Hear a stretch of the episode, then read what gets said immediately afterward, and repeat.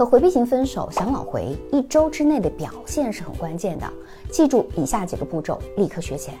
当你做好了挽回回避型前任的心理建设，记住千万千万不要作死。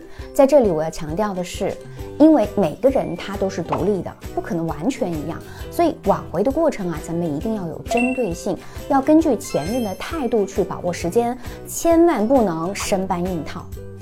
分手后断联的前七天这一段时间是非常重要的，因为如果是由于情绪化导致的感性分手，不是原则性的大问题，那么七天之内复合的概率非常高。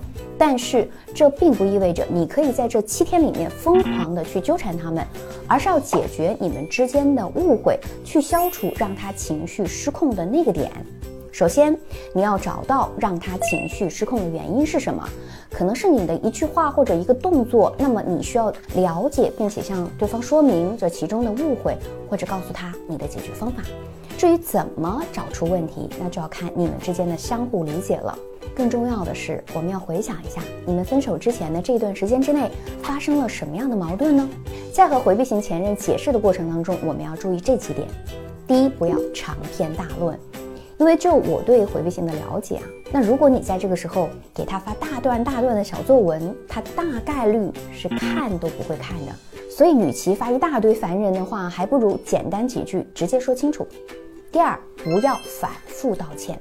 很多姐妹在挽回前任的时候啊，只会重复的道歉，对不起，亲爱的，我错了。大可不必这样。因为你的重复道歉啊，可能真的会让回避型的人觉得哇，这就是你的问题呀，然后加深对你的不良印象，反而让事情变得更糟糕。第三就是不要纠缠对方，哎，这个已经解释过了，但是重要的问题呢，我们要重复说。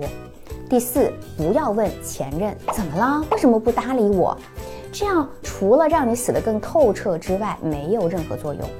如果对方在你解释完之后两三天都没有回应，那么你就要为下一次的复合提前做好准备。因为如果挽回的时间拉得太长，你们之间的关系呢就会从分开或者在一起变成持续相互追逐的状态。那么一旦进入这种状态，就会很麻烦。总之啊，我们尽量在七天之内把误会解释清楚，解决矛盾，剩下的就看时间了。我是小资，关注我，影响千万女性，收获幸福。